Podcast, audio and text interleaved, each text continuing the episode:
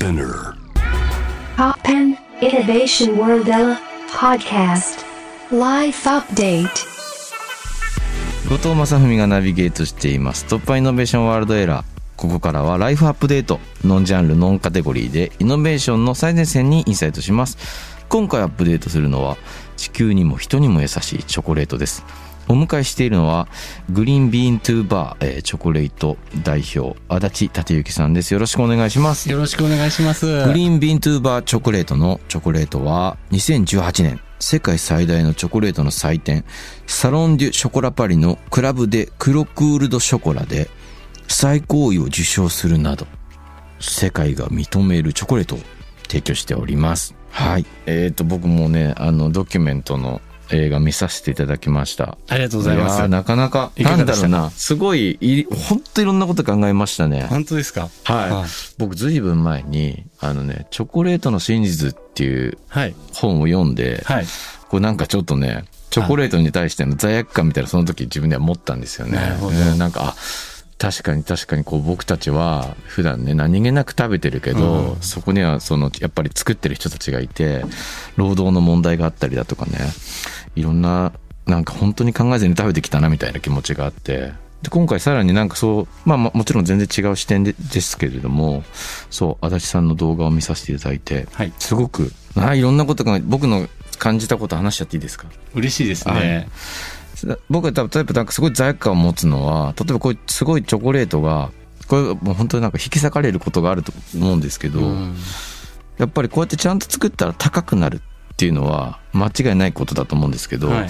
一つの自分がこうあーと思うのは高いと経済格差がある中で食べられない人が出てくるっていう問題と、だけども反転するとやっぱりこれが安く叩き売られちゃったらどこに幸せがいくかって言ったら働いてる人たちだから、そうですねう。ん、だからこの価格は圧倒的に正しいんだけどなんかすごいみんなには届かない。そうめちゃくちゃそのうん複雑なレイヤーの中でこのチョコは存在して、あだからでもこれもう本当に食べる機会があったらめちゃくちゃありがたく食べたらいいんじゃないかって気持ちに最終的に着地したんですけどなるほど。いやでもすごいね活動してる中ですごい対等でありたいみたいなところがすごいあもうここは絶対通す筋なんだと思ってすごいなんて言ったらいいのかな感心したっていうか心が動いたところではあるんですけど嬉しいですね。そうそうあだーなるほど。一時的に施したってしょうがないでしょみたいなこと言ってて、は いそうですね。はい。で、工場とか見てる足立さんの目がめちゃくちゃ厳しい目なんですよね。もうほぼアーティストみたいな目で、豆のこととか、その環境のことは見てて、でもまた人々を見見てる眼差しはちょっと温度が違ったりして、うんなんかすごく一言で、いや、これ本当良かったですとも言えないし、ありのまま、こうバンとチョコレートのにまつわる何かを見せてもらったような感覚になったドキュメントだったっていうか、あ本当ですか？うん。なんか僕も最初に初めてその死者を、うん。あの見終わった時に、はいその監督長谷川監督があのと僕らが意図してた、やっぱりちょっと考えさせられるうん。何かが残るなっていう。でそれはまあ見ていただいた人がそれぞれにはい。いろんなことを考えてもらうってことがいいだろうっていう。でそれが今後藤さんからもその一番最初にそういうふうにおっしゃっていただいたんで、はい。ああやはりあの伝え方うまいなというかあのすごい嬉しい感じですね。そうなんです。よ。これすごい本当に悩ましいことで、例えばコーヒーとか、はい。僕も好きで飲むんですけど、なるべくこうなんだろう、現地で買い付けてるようなところで、ちょっと豆が高くても、その農園から搾取がないような人たちから買いたいと思うから、そういうところで買って飲むんですけど、遡るそもそも俺でもこう、海の向こうで作られたものをこうやって毎日飲んでることって本当にいいのかなみたいな問いもあったりして、うんでも一方でじゃあもう俺緑茶しか飲まないっていうのもなんかそうですね。すごいそれもそれでなんか自分の中で難しい思いがあるなみたいな。なんかそんなこと やぶから棒ですけど思いましたねなんかね、はい。うん。本当にいろんなことを考えました。うん。うん。いやーこれすごいなあとか思ってカリフォルニアとかもすごいね本当に豊かななんか豊かってかこう見見るだけで羨ましくなるようなコミュニティとかね、そういうこクラフトっていうんですか、はい。そういうのとかの映像があったりとかして、そうそうそう。でももっとアメリカって複雑な国だなとか思ったりとかね、この人たちってめちゃくちゃこうん、確かに。う、ね、まあそこは特別なサンフランシスコなんかは、そうですよね。特別な地域なんでもうアメリカではないような感じですよね、僕はやっぱりあのジャングルの中とか、うんうんうん発展途上の国でカカオが作られてることがほとんどなんで、うんはいはい。まあ、そういうところを回ってることが多いんですけど、うんだからいつも今後藤さん考えられてるように、うん。すごい考えさせられながら、うんうん。えっと、ものづくりをしてるっていうそういう日常なんですよね。結局その中で自分たちができることは何なのかっていうことを突き詰めて、うんうん。で自分たちのことを好きだって言ってくれてる人たちにうん。ちゃんと届けるっていうことをやっていこうって、うんうん。そういうふうに考えてますけど。いやーね、僕農園のシーンとかすごいいいなと思って、普通ならドンって、いや、じゃあ僕が金出すから、言う通りにやれよみたいなことじゃなくて、あそういうことじゃなないいでね。ですすね。ちゃんとパートナーになりたいって話をして、はい。そのなんか姿勢がすごい、うん。でそのそれもやっぱりたくさん農園がやっぱりいろんなところにあるじゃないですか、はいはい。それで何個も何個もやっぱり行って、うん。それでそういう話をできそうな人たちにはするんですけど、うんうん。まあ大抵がその目先の儲かるのか儲からないのかっていうことだけに,、あの入るんで、うん。あのやっぱりなかなかここは難しいなここは難しいなっていうことの繰り返しの中から、あの今回の映画のシーンの中ではうん。一人のアブラハムっていうあの、はい。い、いしいい青年が見つかって、うん。で彼と一緒にやっていこうっていうような、うん。まあ、それも本当に映画に行く前はそういう話は全くなくて、はいはいはい。で彼と偶然会って、うん。で彼のお家に行ってうん。お昼ご飯をうん。ごちそうになったんですよ、はい。それも僕らが散々いろんなところを回った後の帰りがけなんですけど、そこでもう全然期待してなくてご飯食べていかないみたいな感じで、まあ、向こうのご飯だから、まあ、基本期待してないんですよ、で、じゃあもうしょうがない。せっかく言ってくれてるから行こうって言ってその人の家まで歩いていったらナマズ大ナマズがあるんですけど、は大ナマズの唐揚げが出てきたんですよ、でこれがなんか僕は引っかかって、うん。でそれ食べてありがとうって言ってあの違う旅にまた出かけていくんですけど、船の中っていうかボートの上でですねあれあの大ナマズ2メーターぐらいあるんですよ、うんうん。あのナマズ昨日の夜にきっと彼は取りに行ったんだろうなと、そんな釣り竿とかもないから、うんもうほぼちょっと命がけみたいになるんですよ。ワニもワニもいれば、真夜中で電気もないし、うんうんうん。でそれあの人取りに行って、うん。で僕らがなんとなくどんな人が来るかもわからないのに、うんうんなんか準備をしようと思ったんだろうなと、でそしてそれを食べたら、ん。すごく美味しかったんですよね、うんうんで家は整ってるし、うん。こんな人はやっぱりいないよなと、うんうん。あちゃんと運をつかむというか、うんうん。そのための準備をしてきてる人なんだろうなっていうのが伝わったんですよね、そこからもう僕らはあの違う国に行っちゃうんですけど、アプローチをしていって、うん彼捕まえてくれと。うん。でも電話もないし水道もないし、うん。何にもないんであのボリビアの知り合いを見つけて、はい。その村までまた行ってもらって、はいはい。すでこういう話なんだけどっていうところから、うん。じゃあ携帯を買ってってくれっていう話で,、でスマートフォンを渡して、うん。で今度は WhatsApp のやり方を教えて、はいはいはい。こうやって打つんだみたいな、はいはい。そこからやり取りが始まるんですけど、うん。なかなかうまくいってないんですけどね。なるほどね、はいい、やでもすごいそのなんか関わり方が面白かった面白かったというか。そうですね。うん。だからなんかこれまあ大きな話にとらわれることがあるんですけどやってることすごいですねとか、でもそういう感じでは僕の中であまりなくって、うん。あのもちろん村が良くなるとか、その人たちの経済状況が良くなるとか、そういうのはあの嬉しいし、うんでそもそも僕はいいチョコレートを作りたいから、うんうん。いいカカオを作ってほしいっていう、はい。まあ、そこだけなんですけどだけど、なんかそんなに大きなことをしているっていう感じは全くなくて、うん。で多分うまくいかないんですよ。うん。確率的に言えばほぼそのその農園が世界で評価をされるような農園になって、はいはい。で村も豊かになって、うん。でそこがモデルになってあのそこを見に来て他の農園も真似してやろうなんていう風な未来を描くんですけど、うん。そうなる確率っていうのはすっごい少ないんですよ。確かにその後に紹介される農園との対比ってやっぱすごい大きいものがありましたよね。そうですね、うん。片やもう、えっと、東京ドーム15個分みたいな、あのブラジルの農園とかやっぱあるわけですよ。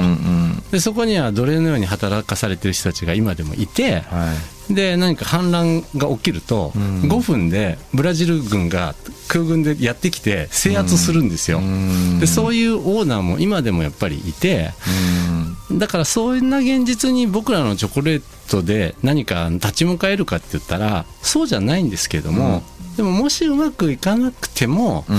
でもそれはそれで例えば僕の子供とか、うん。子供の子供とかにちゃんと話ができるような話が面白いんじゃないかって思ってやってるんですよね。んうんうん。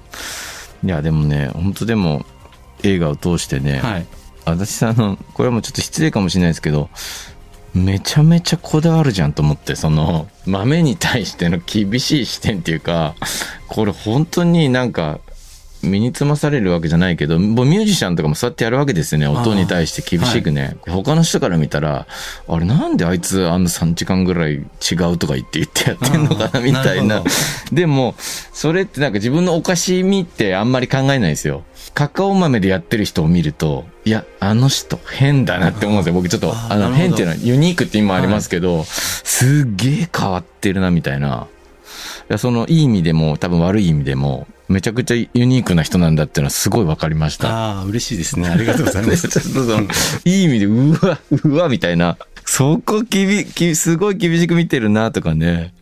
ここまでカカオ豆に見せられていく。そこに興味がありましたね。どうしてこんなにハマっちゃったの？まあ映画の中でもまあ紹介されてますけど、はい、改めてなんかねどうしてこんなにカカオ豆にはまって妥協なくいい豆を選んで美味しいものを作りたいって思うようになったかっていうのはうもんのすごく興味がありますね僕。正直に言ったら、あのカカオ豆じゃなくても、うん。僕はいいんだと思うんですよ。なるほど。はい、うん。そうじゃなくてもいいだと思います、うんうん。だから動物もすごい好きですし、うんうん。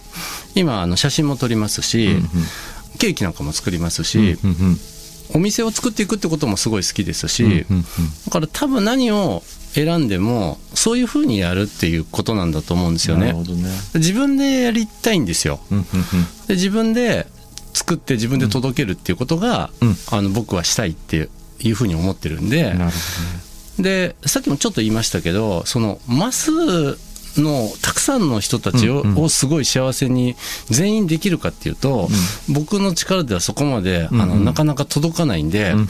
あの僕らのやってることに共感をしてくれる人たちにうん。ちゃんと届けたいっていううん。思いがあるんでその人たちがびっくりしたり、うん。美味しいって言ってくれたり、うん。こんなもの見たことないっていうものをあの作りたいんですよね。うん。なるほどね。すごい、やっぱりなんかちょっとその、アートみたいなものと似てますね、やっぱね。ななんかね、やってることがね。あそうなんですか？そう、そういうふうに思います。なんかすごい。そういう活動に見えてきましたもんね、見てたらね。そうですかうん。だからなんかこうチョコレート作るとかケーキを作るとかパン作るとかっていうと、その作り方みたいなうん。をすごくみんな考えるじゃないですか、うんうんえレシピがどうなの、はいはい。とかどこでどうすればいいの？っていうことにみんな興味を持つんですけど、うんうん。そもそもコーヒーも豆だし、うん。そのチョコレートも豆なんですよね、うんうんうん。その豆素材がどうなのかっていうことが、うんん。まあ半分重要で。だからこの素材をもしいい素材があるならそこまでいきますし、うんうん。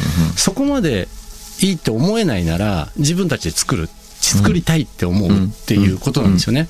それが半分仕事があってでそこからカカオ豆から今度はチョコレートに持っていくっていう仕事がまた半分あるっていう、そういうふうにあの考えてるんですけど、うん、いやでもすごい。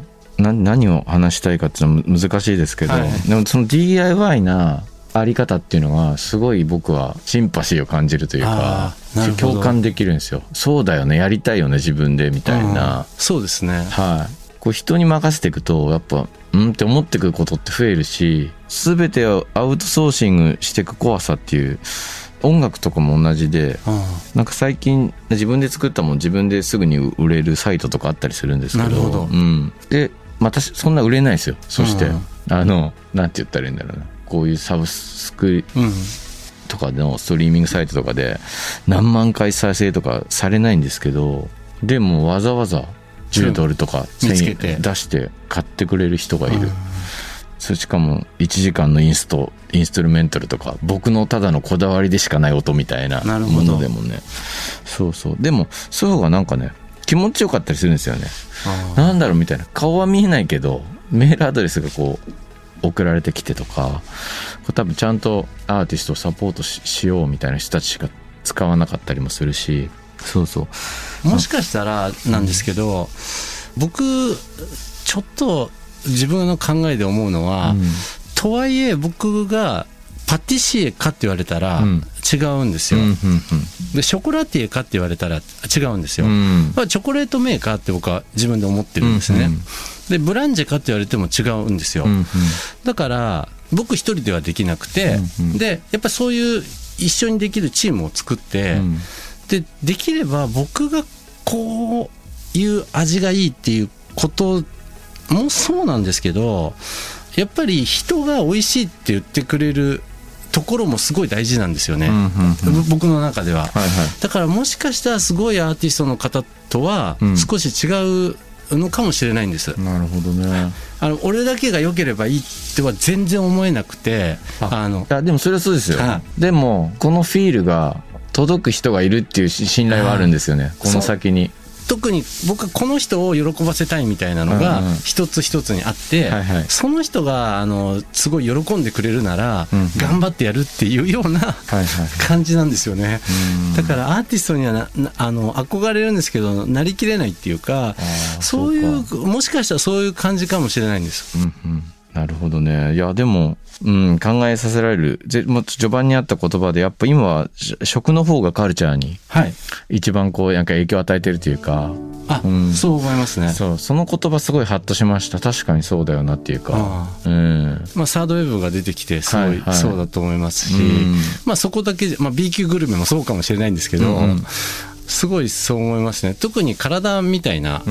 ことがすごく大きなテーマにこの後もなりそうだと思ってるんで、はいはい。いかに心地よくとか気持ちよくとうんかうん。健康ってことを含めて生きていくかっていう、うんうんそうするとやっぱり体の中に入れるものは一体何なのかってことがすごく大事になってくるっていうふうに感じるんで、うんうん。あのますますそこはすごくフューチャーされるだろうなっていうふうに思ってますけど。そうですよね。いや、でも全部につながってるな、みたいな。何食べるかって結構、そうですね。生き方そのものみたいな。そうですね、うん。何食べるかってことが生きることだっていうふうにそうですよ思うんで。ね。意外とだから最近食べ物とかもう全然音楽とかにつながってくるっていうか冒頭の映画の言葉にすごいハッとしたっていうあか本当ですか？確かにそうだよね。もう環境問題とかにもがっつりつながってくるし食べることって。そうですね。はい、全部だなみたいなそうそう。すごいだからね興味深かったです。すごい。最初はなんかこうなんか高級チョコってなんだろうとか思って見始めたんですけどどんどんなんかもっと複雑な考えになっていくっていうかみんなに見てほしいですねこれね。あありがとうございます。アマゾンとかでも見られますもんね、はいアマゾンプライムで見れますんでたくさんの人見てもらいたいです。い、やーでもここにも1個いただいたんで、はい。食べてみていいですか今。よろしくお願いしますすごいちょっとドキドキしますよ。やっぱなんか先に先に動画見るのすごい俺良かったなと思いました見たの。なんか何も知らずにフラッと行く良さもあると思うんですけどお店に。ちょっと手が震えるな。ほぼカカオ豆の 95%96% ぐらいはもうあのまあこうクオリティの高くないカカオ豆なんですよ。でそれはやっぱり大きなあの大企業がまとめて買っていくっていうモデルでしてで僕らは残りの 3%4% の農家さんを自力で見つけに行ってでそれを本当にクオリティよく作っているところにあの交渉してでその豆を持ってくるっていうそういうことをしてるんですよね。なんかこれがチョコなんですね多分。そうですね。ああやっぱりそうか。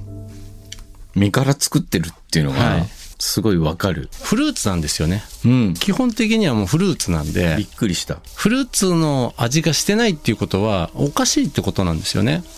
なるほどね。はい。フルーツ食べてるわけですから、何か違うものがいっぱい入ってるっていううん。ことなんですよねい。や、びっくりする、これは。なんだろう。なんかすごい解像度の低い写真を今まで見せられてて、あ今見たのは、ちゃんとこう、なんだろう。撮影された、現像されたフィルムの写真見あ。たみたいな。るほど 8K で見たみたい。そう。はい。複雑さがわーっとある。口の中に。そうなんですよね。やっこういうもん、これ、多分こういう食べ物なんだ。ぱり食べる前と、え中間と、後と、どんどん味が変化していて、うんうんで、後味もしっかり残って、うんでも、それでもすっきり食べられるっていうものを僕らは作りたいっていうふうに、プロダクトとしては考えてるんですけれども、いやー、ちょっと、ちょっとうなりましたね、これはね。美味しいですね。やっぱり面白いのが農園に行くとですねその農園によってそのカカオの木の隣に、ん。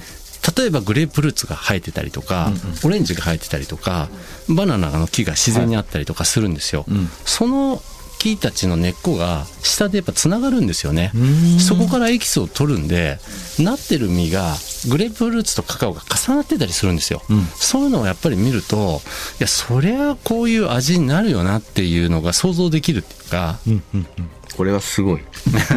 すごいっていうか、コーヒーですらそうなんだから、普通に考えたら、どこの農園の豆とかで味違ってたいいはずですよね。そうなんですよね。味は違うものですしまた年によっても気候が違うんで全然豊作とかえ取れないとかえ大雨とか干ばつとか、うんそれによってワインみたいに変わるんですよねなるほどね。ですから同じ豆でも、えっと、来年は違う味になるんですなるほど。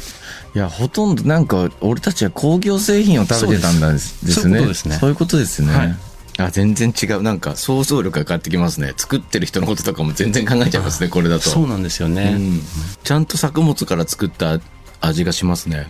あ、びっくりした。へえ。いや嬉しいな。いや、これびっくりしますね。ないんか美味しいっていうよりびっくりしました、本当あーって思って。だから、あの、もう本当やっぱ動画見たからだな、すごい。いや、多分これ多分本元のチョコな、何の疑いようもなく今食べて、これが本当のチョコの味なんだってすぐに飲み込めました、動画を見てるから。うん、あ、面白い。それがやっぱりなんかすごくあの長谷川監督とかにも感謝してるんですけど、はいそのやっぱり見てもらってうん食べてもらうとかと全然体験が変わるじゃないですか、うんうんうんあそれは僕らだけではやっぱりできなかったんでそれ嬉しいんですよねいや、これ考え方変わりますね。ちょっとね。なんか、うん。適当に、なんだろうな。うわ、ちょっとスタジオで糖分足らんわ。ちょっとなんか、チョコみたいのとは言えないですね、これは。うん、すごい。いや、おいやー全然違うな。これラジオを聞いてる皆さんにはどう伝えていいのかわかんないですけど、この複雑さっていうのは、うん、なんか、すごい大事な気がする。すべてのことにおいて。なんかど、何でも、ペラペラになってるイメージ、簡単な言葉でやり取りして、こう、ペラペラしてくけど、このチョコ食べたら圧倒的に、なんだろうな。そうですねうん、なんかもう、ちょっと飛躍しちゃうけど、あ、世界ってすげえ複雑だし広いみたいなことがよくわかるっていう、味っていうか、ありがとうございますわあ、面白い。すいません、なんかそんなことばっか言っちゃって。はい。そうなんだ。なんか、あれですね。最後に、映画の方は、はい映画祭で最優秀賞受賞。そうなんですカナダの、はい、バンクーバーで行われているうん。フォークフォルムフィルムフェスティバルってはい。いうので、今年長編ドキュメンタリーっていうのの、うんうん。えっと、グランプリいただきまして。すごい。グリーンビーントゥーバーチョコレート、あ、東京は中目黒とはい。日本橋、はい。それから福岡と京都にお店があると。はいそうですね。いやーでもこれ僕この後ね、あの、この後っていうか、バンドのメンバーと会うんですけど、はい。ちょっとみんなに一口ずつ、ああぜひスタッフとかにも、そうですね。もしかしたら楽曲制作に何か影響がねあったら嬉しいですけれども。いやー あると思いますよ。本当ですか？うん。こういう音楽あったら絶対いいと思いますもん。ああ本当ですか？うん、だって、本当に、すごい複雑な。い今あの、うん。えっとロンドンのうん。フィルハーモニーにお願いしてまして、うん。でクラシックボックスっていうのをうん。クリスマスに向けて僕は作ろうと思ってその時に音楽をとしてもそこに流したかったんですよ。うんうんで聴いてもらいクラシック聴いてもらいながらチョコレートを食べるっていう、あの商品を今作ってて、あーまあ、ちゃんと出来上がるかまだ決まってないんですけどだからその何か音楽と僕らの作ってる食べ物をうんうん重ねて違う体験をしてもらうっていうことを、あのしたいなっていうことを動かしてたりします。なるほどね。僕はなんかドローンミュージックとかがすごい合う気がしました。なんか持続音とかが鳴ってて、こう複雑に歌っていくようなバイオの、バイオのとかを感じるというか、ドレミとかじゃない音楽というか、こう、うわーんと、レイヤーが複雑に重なってるような、こう、ノイズのあり方みたいな、環境音楽みたいなのをすごく思い浮かべましたね、このチョコレを食べて。え、僕、あー、でも、いや、でき、いや、でもなんかインスピレーション湧きますよ、すごい。ああぜひぜひ、まあ、これが本当豆によって全然違うものなんで、うん。あのこれナティーボだと思うんですけど、ナティーボだったらこうこうですけれども、あ、本当だ、ナティーボブランコ。はいまあこれいろんな味があるんですね。いもう全然変わっちゃうんですよねすごい。他の味も食べられる時をすごい楽しみにします。よろしくお願いしますはい。というわけで、ライフアップデート、今回は、グリーンビン・トゥーバー・チョコレート代表、足立達之さんをお迎えしました。楽しかったです。ありがとうございました。ありがとうございます。